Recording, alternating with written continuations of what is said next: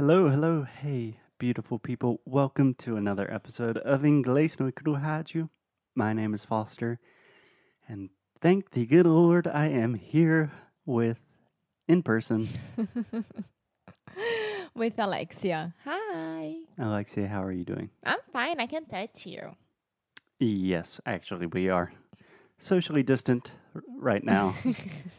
Not because we're in- contagious or infected, just because it makes the sound quality a little bit better. Yes. Cool. So, Alexia, let's dive straight in. I'm very excited about today's episode because this is our last episode in this little mini series where we are focusing on teachers. I think it's very important. Teachers are suffering right now. Teachers are always suffering, but especially right now. So, we just wanted to show our love, appreciation, and respect for all of the educators in the world. And Alexia is going to do that by talking about your favorite teacher. the two favorite teachers. Oh, you have two, just like me? Yeah. Okay, Yeah. let's do it. Who are they? Why do you love them? Okay. So I'm going to start with the more or less happy one. The happy one is my, ooh, how do you say that in English? Anthropologist. You could say she is an anthropologist Yes. or my anthropology teacher. Anthropology teacher. You should know how to say that. And- But I didn't know if it was the same as a brand. I, I got confused. Yes. There's a clothing brand that's very popular in the US called Anthropologie. Yeah. So this teacher, so I was at SPM, my college, and we had all different kind of subjects to study, and one of those were was anthropology. Mhm. And anthropology, it wasn't like, oh my goodness, I'm gonna take anthropology and I'm dying to study that because I didn't know exactly what it was. Hmm So But nowadays you do. yeah. So this teacher. Can I ask you? Ah, não, Foster, não começa. Deixa eu contar minha história. when Alexia gets put on the spot about like, hey, tell me this fact, she just goes blank and gets I'm really mad. trying to concentrate so much to t- tell this story. Excuse me, Yes. Felipe, are you on my side? Yes.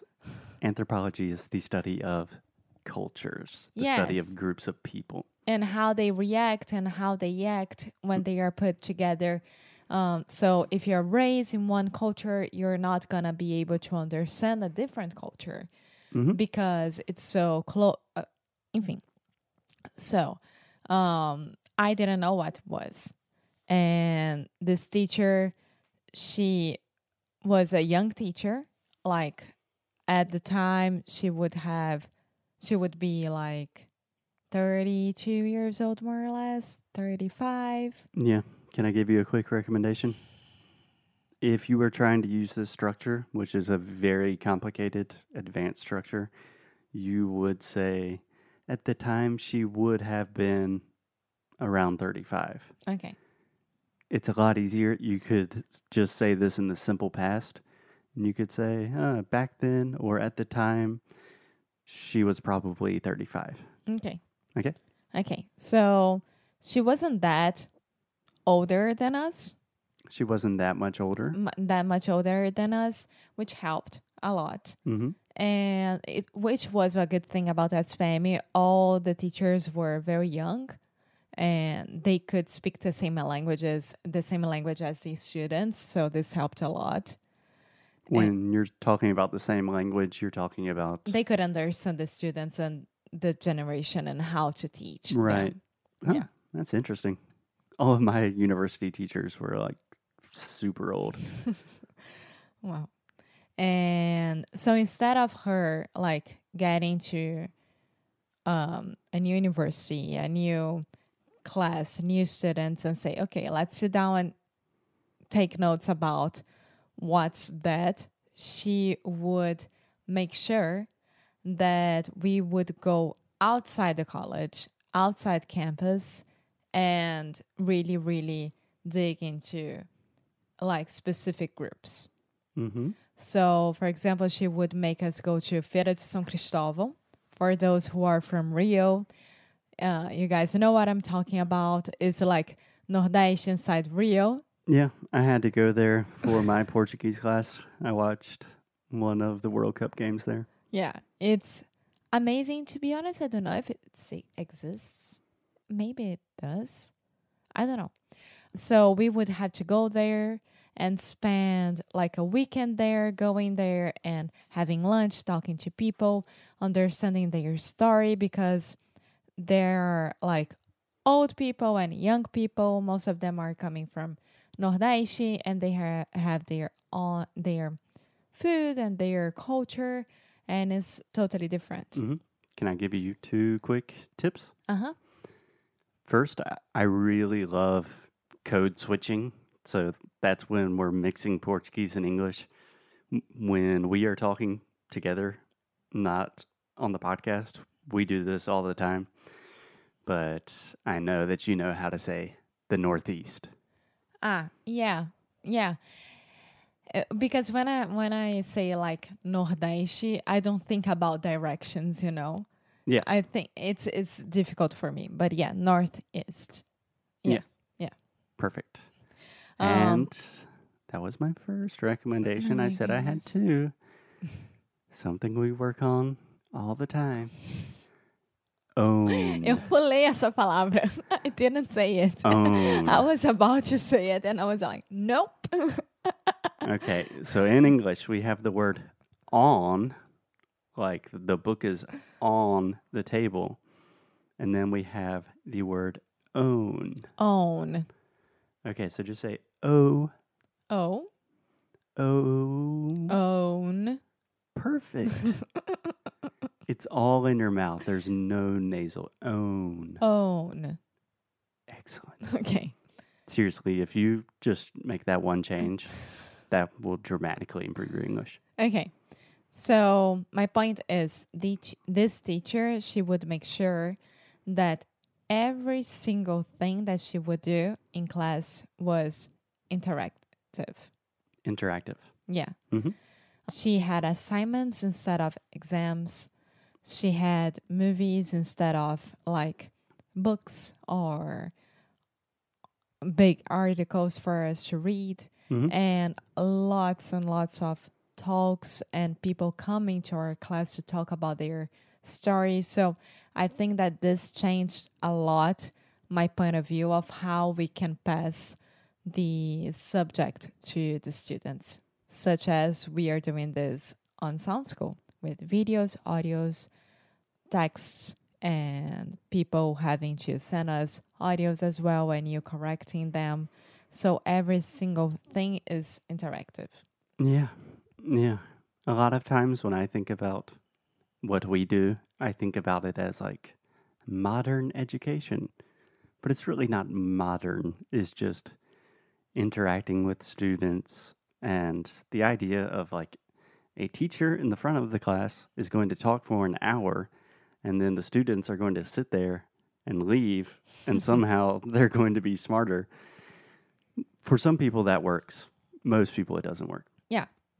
So my second favorite teacher, y'all know already that I'm not good on, with maths at all. Yeah, I'm not good at math. But I can say maths, right? Yeah. I know that it's American British thing, but it's so easier for me to say maths. Yeah, that's totally fine. What I was correcting was good at. At. Um We are almost always good at things in English. okay. And during the high school time, During high school, during high school, I had a lot of trouble with that. mm-hmm. and I had to go to private uh, teacher. Mm-hmm. And my mom was extremely pissed with me because she thought that it was like me just not wanting to study and not paying attention at class at Mhm. all in class. in class. Um, but it wasn't. I was going through a very, very hard time. And then, uh, of course, this would be seen on my grades and the way that I act during school and etc. So, my mom thought that it would be amazing for me to have those private classes Saturdays, 8 a.m. 8 a.m. Yes. As a punishment. Nowadays, I know it was like a punishment. Okay, if she doesn't want to do that, she will go to private class 8 a.m. Saturday because she will learn. And of course, I would go crying and go back crying because I didn't like the teacher. I didn't like any of that. My, sounds fun doing math at 8 a.m. on a Saturday. And just to be Mm. clear, before me, it was another uh, boy from my class. So he was there at 7 a.m. so at least another kid was really suffering as well. Yes. and then this teacher, she realized that my problem wasn't like lack of attention or that I didn't understand what was going on. It was more than that. And she was able to talk to my mom and especially like make her understand what my need was. And then instead of 8 a.m. would be like 2 p.m. or 3 p.m. Saturday because it was when I could go.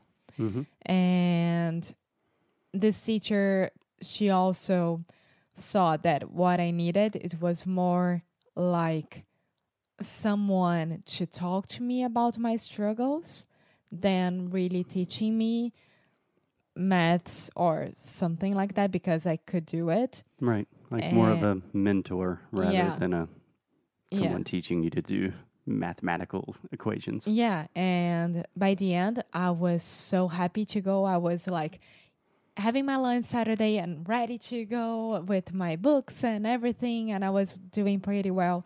So, my point with this teacher is that she could see what was happening with me hmm and she could talk to my parents and explain to them what was happening with me. And she saw the necessity of this student and not only, okay, I'm going to do my job and my job is just to like teach her um, equations, you Yeah. know? So this is, this is amazing. I think those are two beautiful examples. Yeah. So you have one example of really focusing more on methodology, making a subject interesting by making it more interactive and fun. And then another, a teacher is not someone that just the idea of, okay, someone has information in their head and they're going to magically put it in your head. That's not how it works. No. And Mm. I passed. I graduated. I didn't fail anything of that because I was able to understand what was going on. Mm-hmm. So nowadays, I, I have her on Facebook. She's living in Luxembourg with her family. Mm, Luxembourg. And- yeah. cool. And she said, whenever you come here, let's grab a coffee. Whenever you're casually passing through Luxembourg. wow, I would love to. Yeah. yeah. So I think those are both great examples, Alexia. Both of those examples really illustrate not only what makes a great teacher and how important teachers are for society, but also, I don't want to be mean, but when we receive so many emails and messages saying, I'm not good at English, I'm not good at languages, I've tried, I'm just not good at it that's just like totally false. you Yeah. know, it's probably you haven't had someone really care about you or someone deliver the information in a way that engages you. Yeah, exactly. So I hope you guys liked this episodes about good teachers and what you should expect of a teacher and how you can help your teacher as well. And hopefully you already have an amazing teacher, which is Foster here. and we should be able to continue continuing helping you with English. Mm, yes. so the end of the episode, so I'll let that one slip by. But yeah, if you have a favorite teacher and you want to tell us about them, or if you just want to send them a message, a lot of teachers are having a difficult time right now. I'm sure it would make them very, very happy to hear from their special students. Yeah. So we love you, teachers and professors of the world. Cool. We will talk to you guys in the next episode. Bye.